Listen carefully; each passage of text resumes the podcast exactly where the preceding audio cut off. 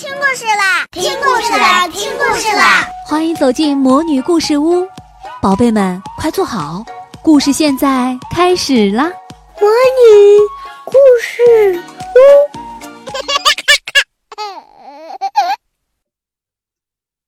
小朋友们好，今天我们继续讲十二月份的故事《泪水后的秘密》。吃完午饭后，雷天龙刚走进教室。门卫李叔叔就跟着他一起走了进来。李叔叔的手里还拿着一个又高又大的纸盒。雷天龙好奇地问：“李叔叔，你拿着什么？”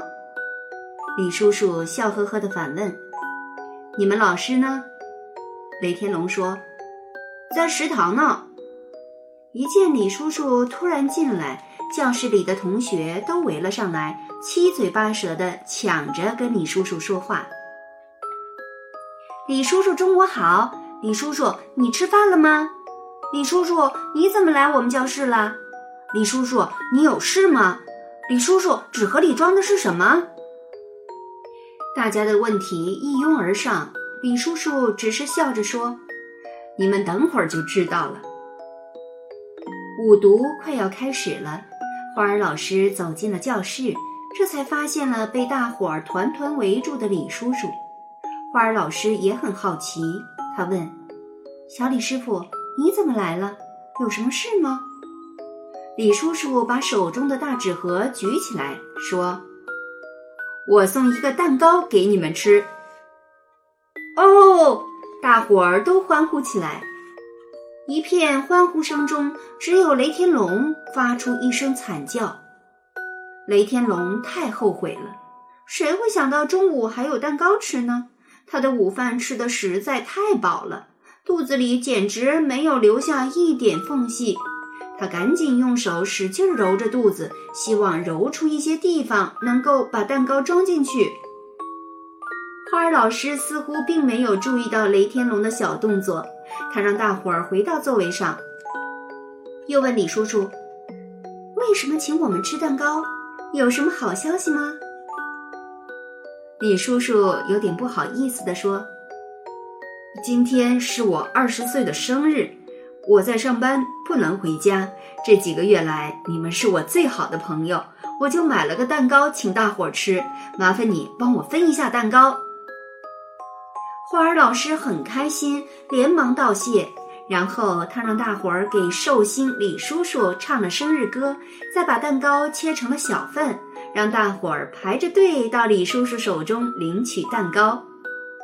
李叔叔买的是双层大蛋糕，每个人都分到了巴掌那么大的一块儿。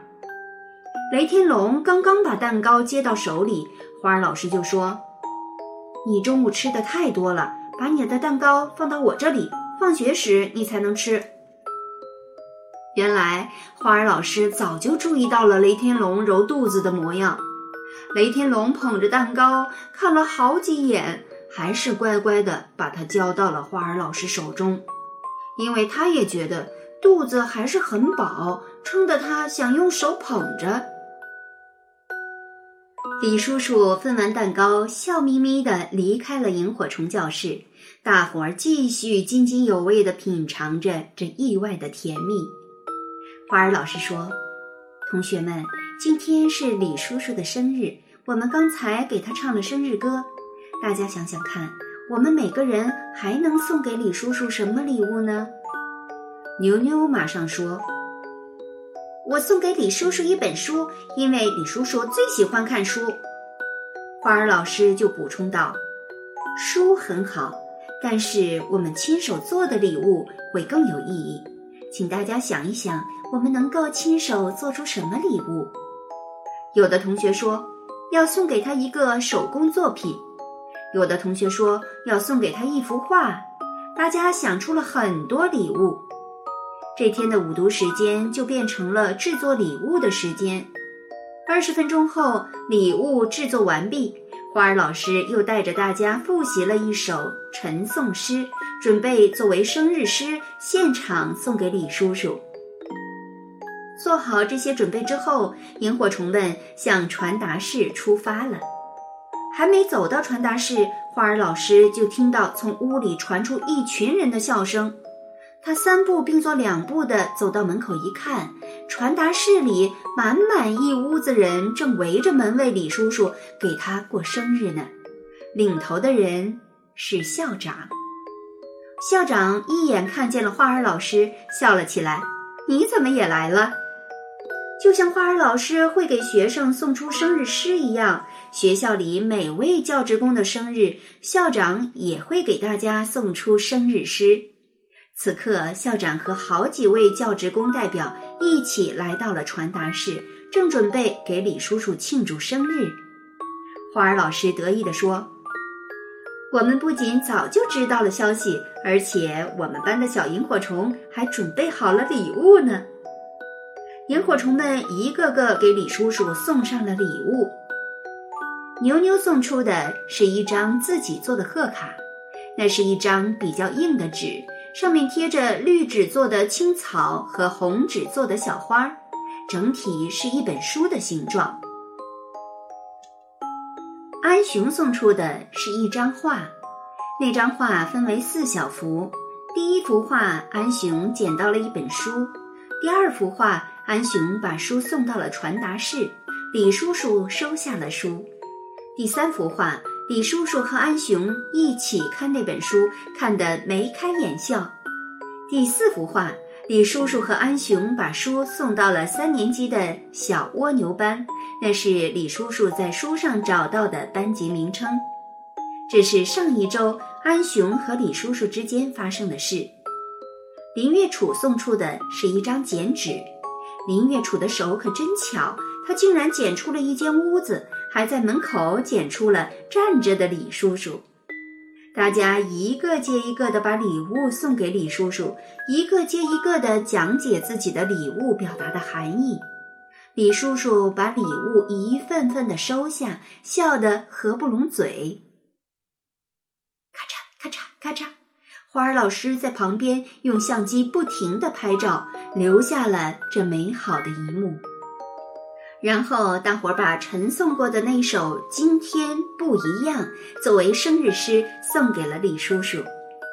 花儿老师把那首诗最后的小小萤火，可我也棒，努力读书，心灯点亮，天地之间我要发光，修改了一下。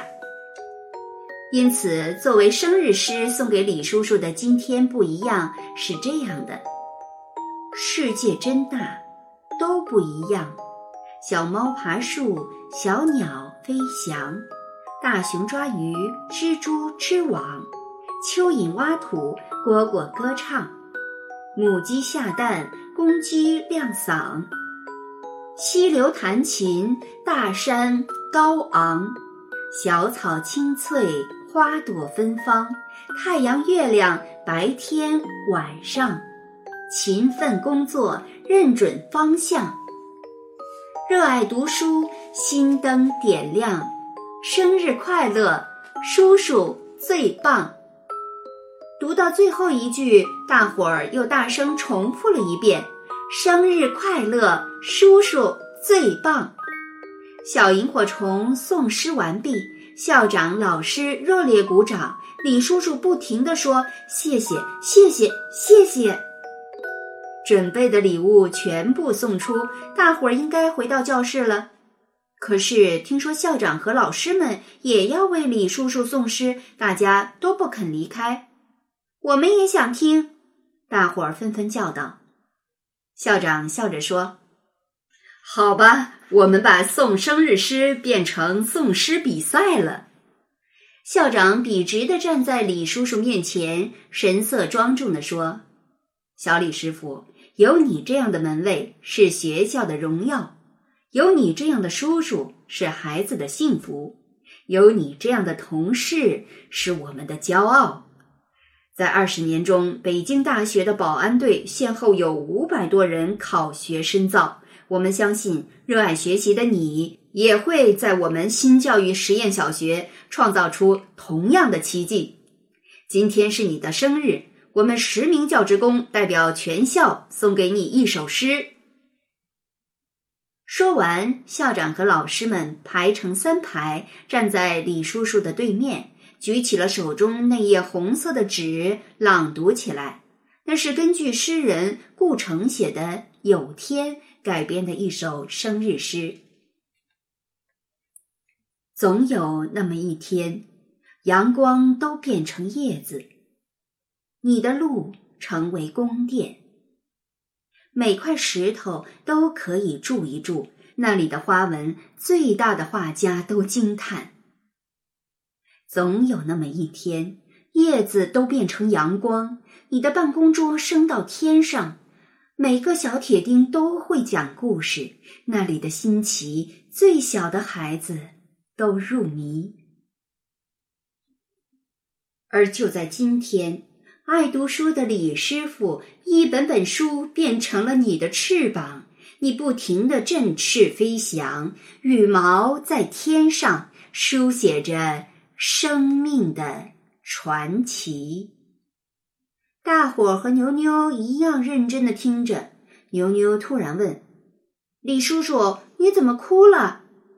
大伙儿转头一看，真的，李叔叔的眼泪大颗大颗的从脸上滚落。花儿老师觉得自己很明白李叔叔的心情，他帮着解释道：“李叔叔太感动了。”李叔叔一边擦着眼泪，一边不好意思的笑了。校长也笑了。其实只有校长知道他为什么哭。那泪水除了感动之外，还有另一个原因。在一年前的高考中，李叔叔已经考上了大学。